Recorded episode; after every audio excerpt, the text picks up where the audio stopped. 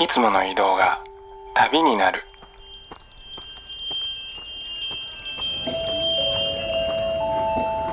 音で巡る30分間の小旅行へご案内します。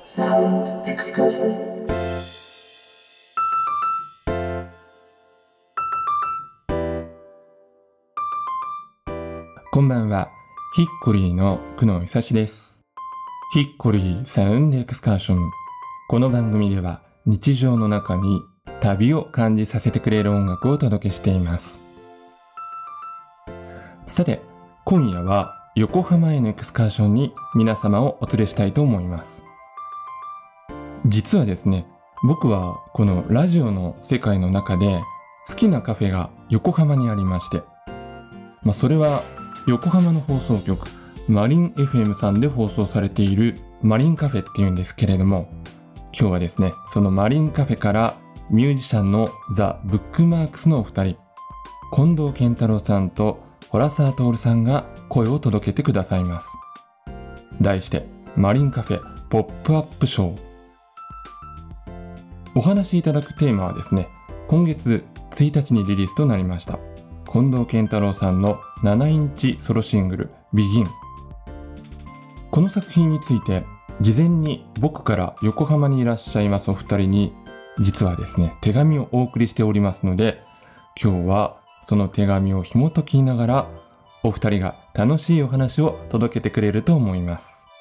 最後までごゆっくりとお楽しみください。ヒッコリーサウンドエクスカーション。それでは今夜も音の小旅行に出発です。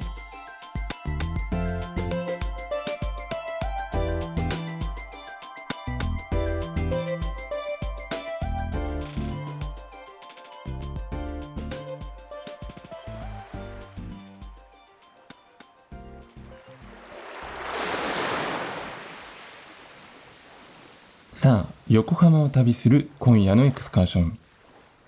波音が聞こえてきましたね。それではマリンカフェにいらっしゃいます。ザ・ブックマークスの2人の声に早速耳を傾けてみましょう。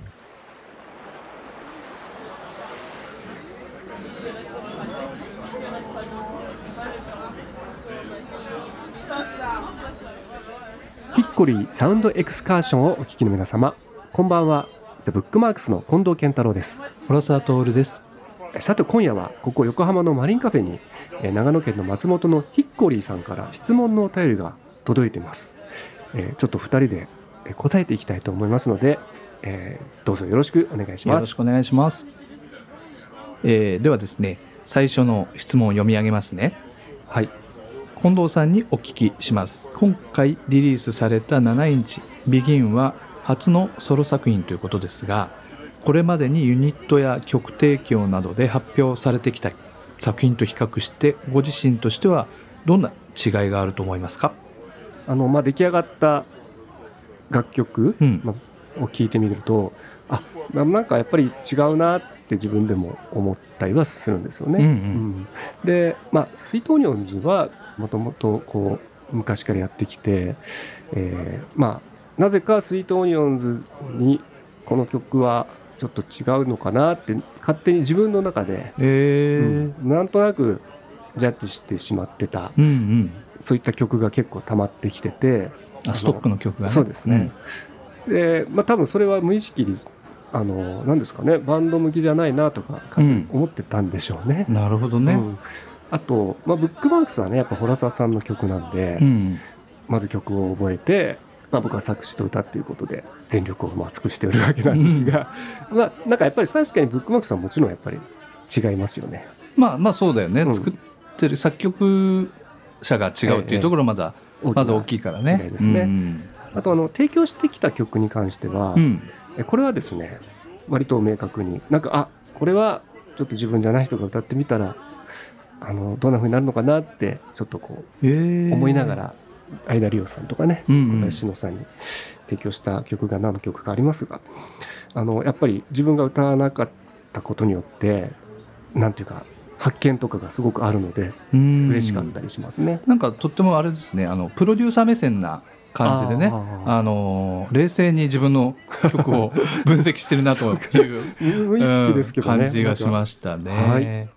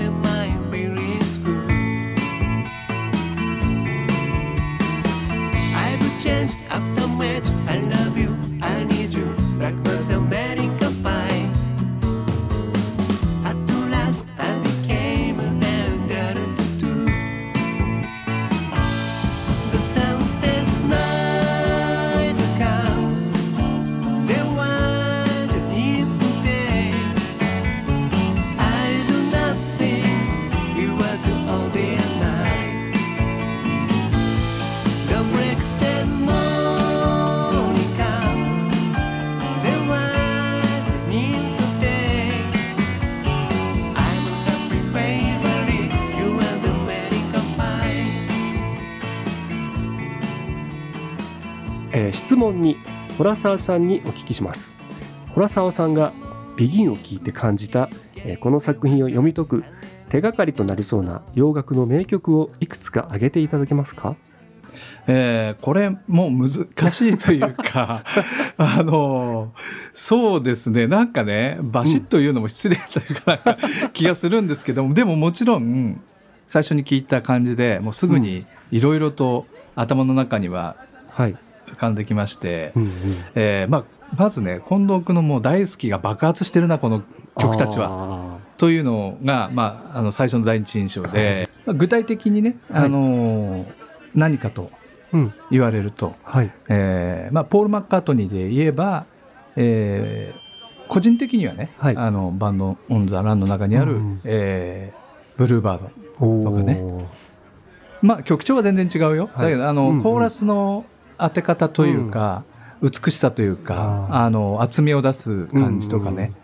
うん、うん、あのポールってやっぱりシャウト系とね綺麗に歌う系とのこう歌い分けというか、ね、まあすごい。いろんな歌い方ね、いろんな歌い方をねするんだけどそのやっぱり綺麗な感じでコーラスを重ねる感じとかね、うん、ブルーバード大好きだから嬉しいですよ、うん、なんかねちょっとちょこっと感じましたね。あとはあのまあ、個人的に僕は近藤君がビリー・ジョエル好きなのを知ってるからかもしれないですけど、はい、節々にビリー・ジョエルを感じたりとか、うん、うんとビリー・ジョエルの中では、まあうん、イノセントマンというアルバム、はい、ね、に入っている。イノセントマンですか。そうなんですよ、はい、まあ、これもえ違うよっていう人はいるかもしれないですけど まあ、感じてしまったので、とても嬉しく。アメリカンパイとかね、はい、あのまああの歌い方の節回しなのかな。あ嬉しいな。あのアップタウンガールとか、うんうんうん、そうですね。まあ僕もねあの、はい、このアルバム大好きなので、はい、ちょっとリンクしたのかもしれないですけどね、うん、あのまあもちろんビートルズをはじめとする、まあ、イギリスの音楽が好きで、はいはい、でもちろんアメリカンポップスも大好きなので、うんうん、まあ、それこそカーペンターズとかビリー・ジョエルもね本当にアメリカ人で、うん、イノセントマンはちょっと50年代のね良きアメリカの時代のね、はいはい、曲の割と再現みたいな感じと言われてますけども、そういうのもなんかにじみ出てるのであればとても嬉しいです。うん、なにじみ出ていると僕は感じます。まあもちろん直接的じゃないのかもしれないけど、多分バックボーンが少し、はいこうエッセンスとしてなんか出てるのかなというふうには感じましたよ。ね。やっぱり、ね、好きなものって形が全然がらりと変わっても、はい、節々にこうやっぱ出ちゃうもんじゃないですか。うんうん。アメリカンパイはちなみに、うん、まあ音楽的音楽はちょっとマージービート。系な、はい。はい、まあちょっとこうビートルズの初期の感じなんですけど歌詞は自分の中のイメージあれね。なんかバックトゥザフューチャーなんですよ。おあそうなんだ。そう50年代の、うん、あのもう古き良きアメリカのなんかちょっと郊外のあのね、家の風景を思い描いた歌詞なんですよね。だからそこなんかリンクした感じがして嬉しいですね。もしかしたらそこら辺は逆にそのアレンタウンとかの感じもなんか、はい、感じたのかな全然違うんだけどね、うん、曲はね。曲は全然違うんだけど、はい、そういうふうに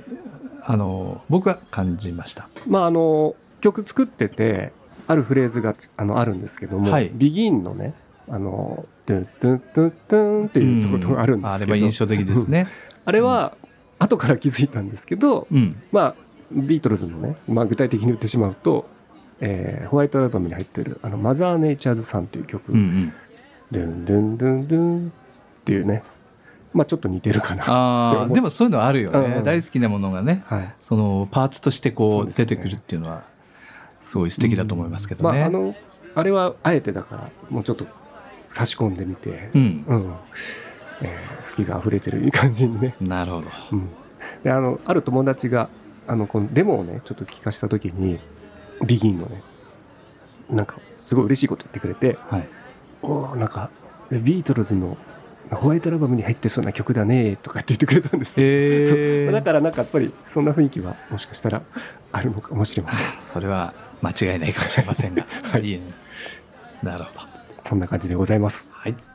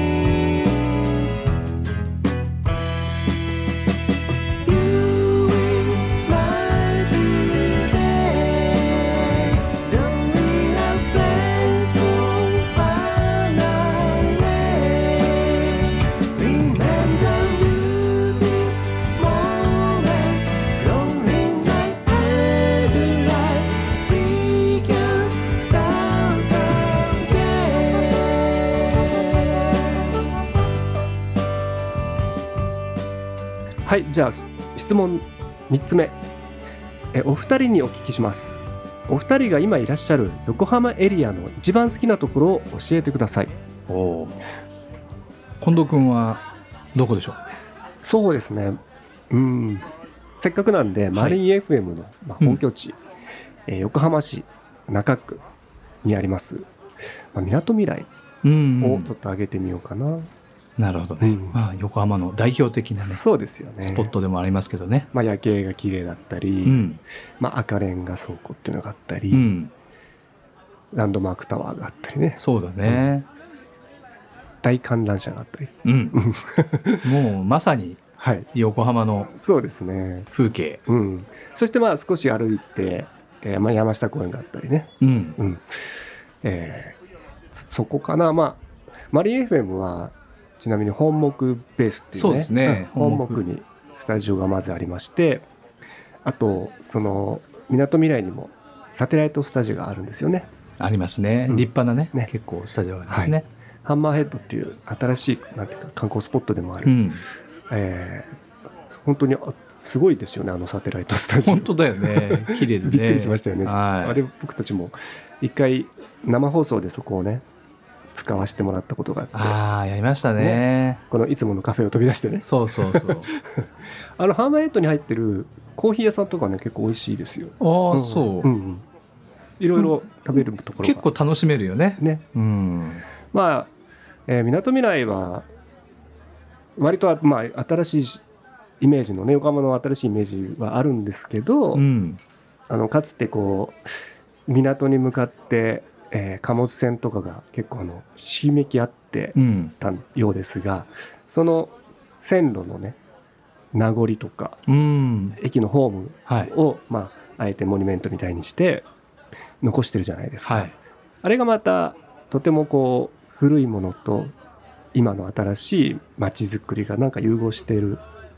そういうところも横浜の特徴ですよね。そうだよね。うん、まあ最近だとね、あのロープウェイが新たにね、ね設置されて観光用にね。うんうんうん、まあとは言ってもどんどんね古いものはなくなっていってるそうですがね、横浜に住んでる方からね、あの聞いた話はありますが、ね、古いものがやっぱ建物もどんどんなんか取り壊されていってしまっている現状もあるようですね。ちょっと残念ですよね、うん、そこはね。ホラスさんは？僕はですね、まあ今えー、港未来の話が出ましたけど、うん、ちょっと、まあ、近いっちゃ近いんですけど、うんうん、桜木町とかねからちょっと歩くと野毛という町がありまして、うん、野毛。野毛。出ました。まあ飲み屋街ですね。ここはまたあの本当に昭和の香りがプンプンする、プンプン。えー、飲み屋の町なんですけれども、うん、とっても情緒ある居酒屋さんや食べ物屋さんがひしめき合って、相当な数あります、ね、相当な数ありますよね。だからその歩いてるだけでも楽しくなっちゃう、うん。というもうその街自体がこう博物館的なね本当そう、ね、僕にすると、うん、僕にすると。そうそう。さんからすると。そうなんですよ。どっかおすすめまあなんかいっぱいありすぎてね。そうだね、うん、あの川沿いあるじゃないですか、はい、日の出町とか、ね、はい、あのちっちゃいその飲み屋さんが入った一角にホッピー仙人っていうね、うん、あのホッピーしか出さない店、一度行きました、ね、一度ねあれは楽しいお店でしたね、うん、みんなあの仲良くなるんですよね、うん、お客さん同士が。今はちょっとね密なのであの、ね、行けないですけどね。楽しいお店でしたね、ホッピー仙人さんで出すホッピーはあの冷たくないんだよね。あそうそう。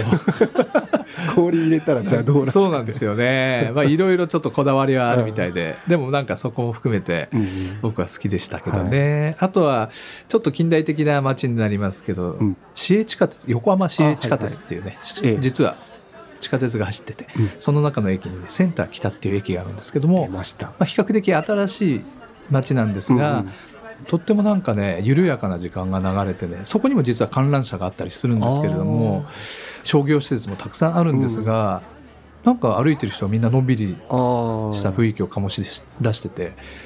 あの辺りは新、開発新開発してるとこで、そうなんですよ、ね、どんどんどんどん立派な街になってるとこですよね。そうですね。うん、まあその割にはなんかせかせかしてないんですよね。うん、そしてあの僕が大好きなラーメン屋さんがたくさんあってね。今ホ沢さんがハマってるらしいラーメン屋巡り。そうなんですよ。かなりどうでもいい情報ですけど でもセンター北とかセンター南って駅もあるんです。あの界隈はあのちょっとね、えー、調べてみてください。面白いスポットでちょっとね、えー、空気感がゆったりしてて、うん、あのやっぱり自然も豊かだからですよね。そうなんですよね、うん、それはね。緑が多いっていうのはあるかもしれないですね、うん、そうなんですよえー、長野のね松本にセンター来たっていうフレーズが 響くなんてねそうですね。観光大使になったらいかがでしょうか。なりたいですね。そんな感じですかね。はい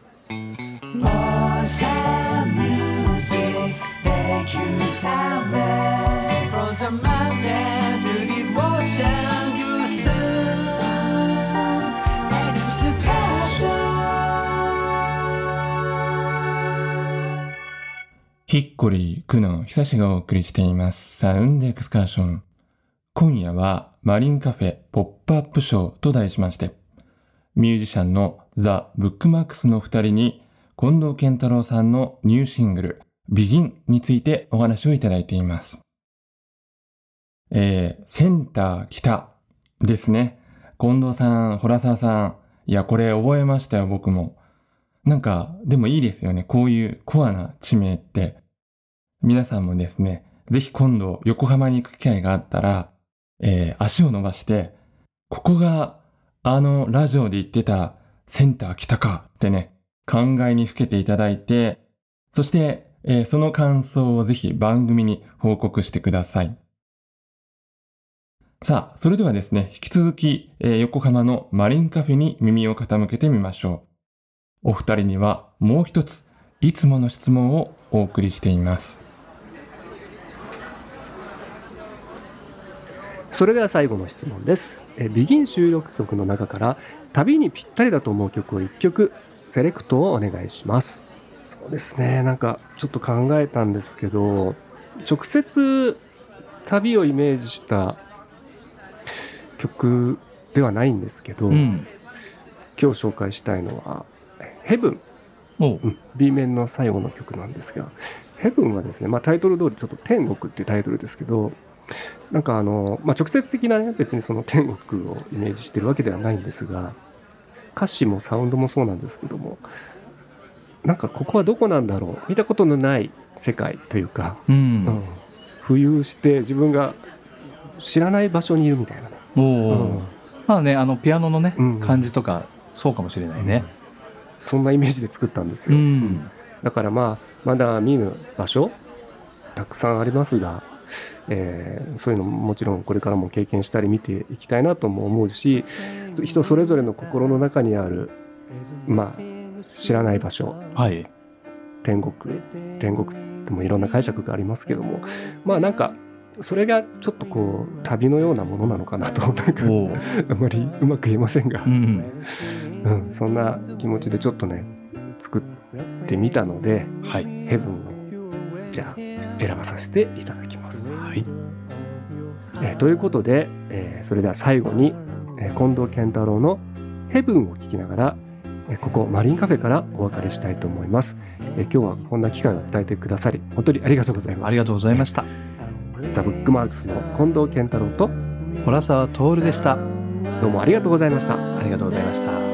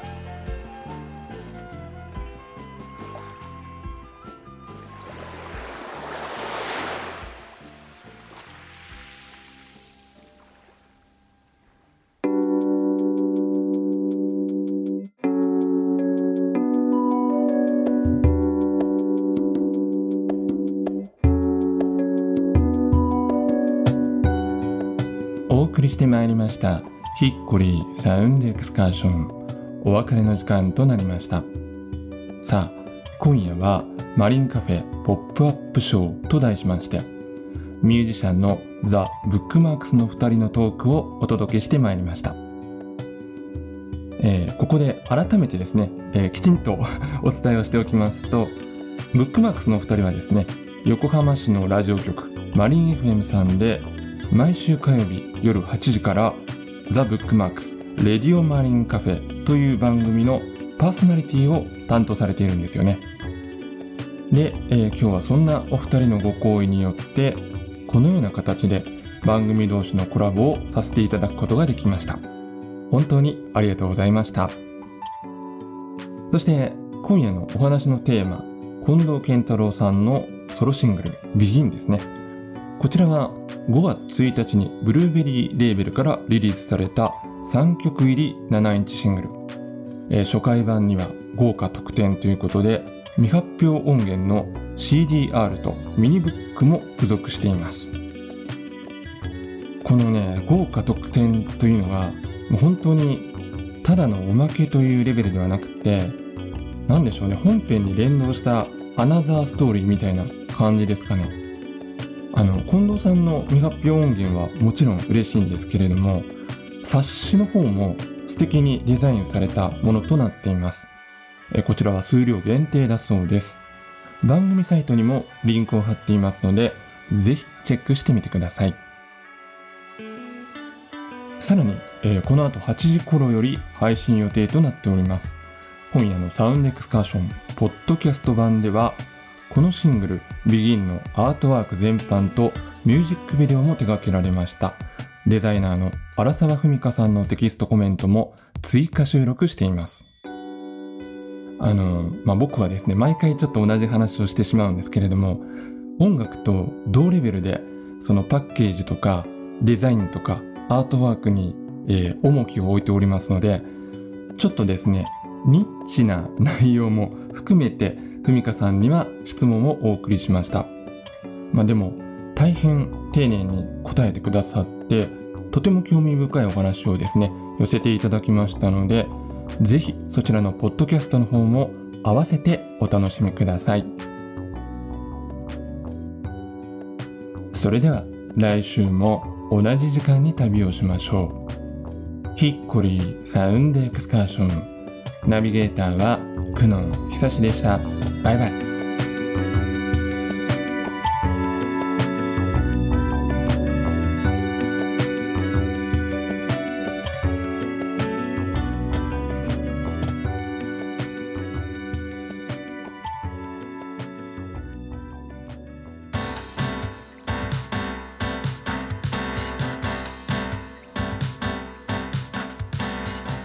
ヒッコリーサウンドエクスカーションポッドキャスト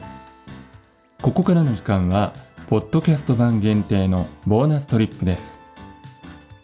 今日はですね本編では近藤健太郎さんのニューシングル「ビギンについてお話をいただいたんですけれどもこちらのコーナーではこのシングルのアートワーク全般を手掛けられました荒沢文香さんにあらかじめ質問をお送りしましてそれにご回答をいただきました。テキストメッセージをご紹介していきたいと思います。あのもしですね7インチ BEGIN の作品の現物特にあの2つ折りのレコードスリーブとか初回特典の冊子ですね、えー、お持ちの方はですねそれらをお手元にご用意していただくとよりふみかさんのメッセージをお楽しみいただけるかもしれません。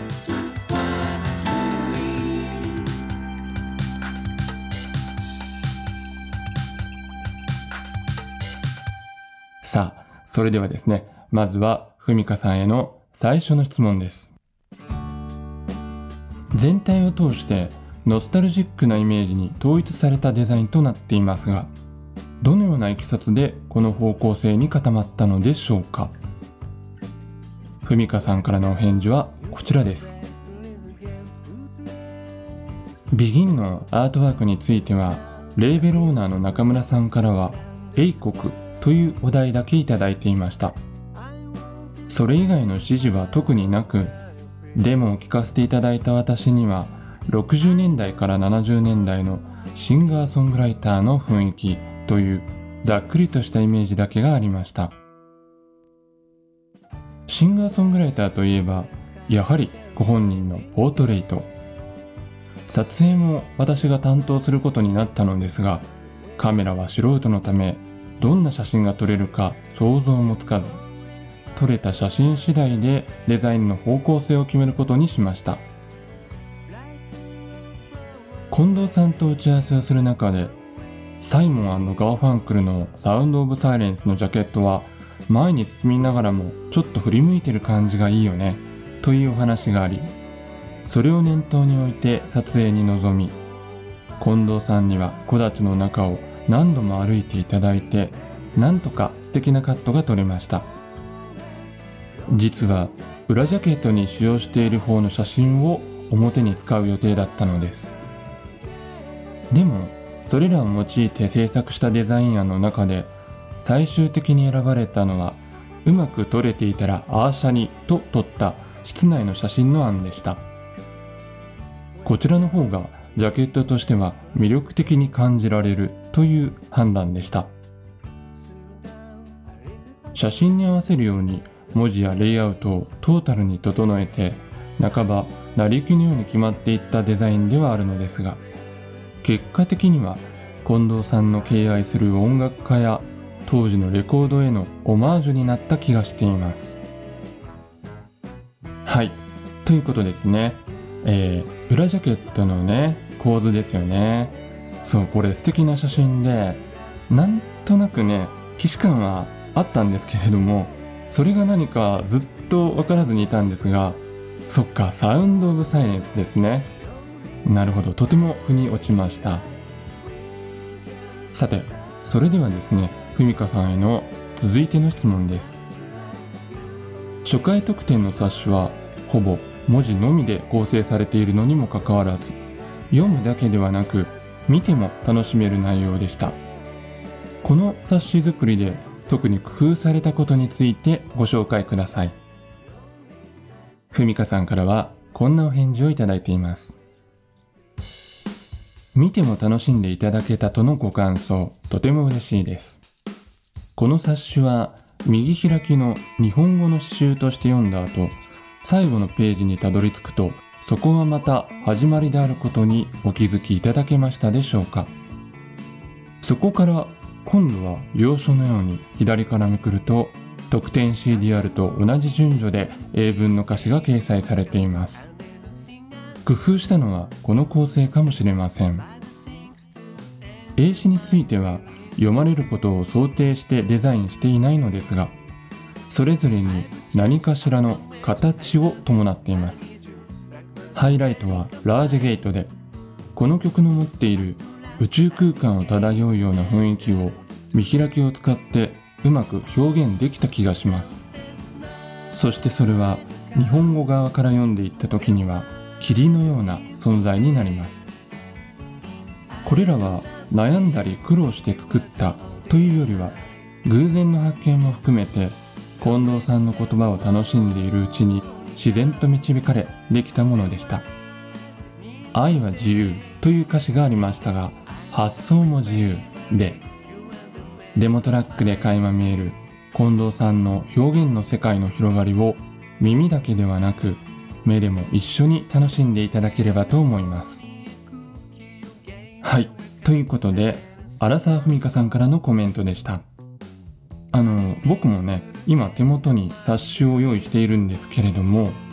そうなんですよねこれ。初めまあ普通にですねタイトルに導かれて右開きの頭からね読んでいくんですけれどもうんこれは一体どういうことなんだろうって思いながら読み進めていって最後のページに掲載された曲目とそれまでに読んできた日本語のフレーズが重なった時におっとなるですね。いや本当に楽しい仕掛けでしたね。さあそしてあの見開きのページは僕も大好きであのふみかさんはね霧という表現をされていたんですけれども僕はね最初に見た時に川を思い浮かべたんですよね。あの言葉がよどみなく流れていく感じ。でそこにとどまることができないという儚さを含みつつもでもずっと記憶に残るフレーズの断片もあったりして、まあ、それはボディーブローのようにですね後々になって頭の中で再生されていくんでしょうけれども、まあ、そんな音楽と言葉の関係が紙の上でね感じられるとても素敵なページだなと思いました。さあそれではですね最後の質問です。ふみかさんは今回の MV のですね編集も手掛けられているということでこの内容についてもお聞きしてみました。このミュージックビデオのエンディングで野球ボールと共にですねベンチに置かれた要所が映し出されたシーンがあるんですけれどもこの要所にも実は何かメッセージがあるんじゃないですか？ということでお伺いしてみました。ふみかさんからの回答はこちらです。思いがけないところにご注目いただきありがとうございます。本はフランスのガリマール出版社の古書でデザインの参考用に持っていたものを小道具に使いました。何の本であるかよりも古い本であることに意味があるかもしれません。スケジュールの都合で歌詞のできていない段階で撮影をする必要があったため詩のイメージについて事前に近藤さんに伺いました。その時に物事の始まりと終わりはワンセットというか紙一重ですよねという話を2人でしました。そのことと begin という言葉を私なりに考えた結果あのようなエンディングになっています。受け取ったボールを誰かにつなぐこと物語は続いていくことあるいは何かが終わりまた始まること。それらが何となくでも伝わるものであれば嬉しく思います。ちなみに本のタイトルはル・トラムウェイ・デ・オフィサーズオフィサーの路面電車？ベルギーの科学者の書いた本のようです。はい。ということでですね。え、ふみかさんありがとうございます。そう僕の中であの要所はまあ例えばですよ。あのサリンジャーとかカポーティーとかそういう人たちのペーパーバッグでビギンのね世界観とリンクしているんじゃないのかななんてちょっとね深読みが 暴走してしまいましてあの MV の一時停止ボタンを押していくつか思い出した英語のタイトル。あのキャッチャーインザライとかね。それと MV の中でぼんやりと見えている要所の文字の形が重ならないかなと思ってじっと見てたんですけれどもまあ重ならなくっていやさすがにちょっとね考えすぎでしたね。いや深読み大変失礼いたしました。まあでもね終わりは始まりというのはとても納得した言葉です。まあ他にもですね皆さんこの作品のデザインの上で気になる部分というのは、まあ、まだまだたくさんあると思うんですけれどもふみかさんのツイッターの方で結構ですね重要と思われるところは実はもうご説明されていましたのでぜひそちらもチェックしてみてください。まあ近藤健太郎さんのこの7インチシングル「BEGIN」というのは音楽作品ではあるんですけれどもそんなデザインとかアートワークにも注目をして手に取って眺めながら聴いていただくとより深くですねそのイメージが広がって素敵な音楽体験になるのではないかなと思います。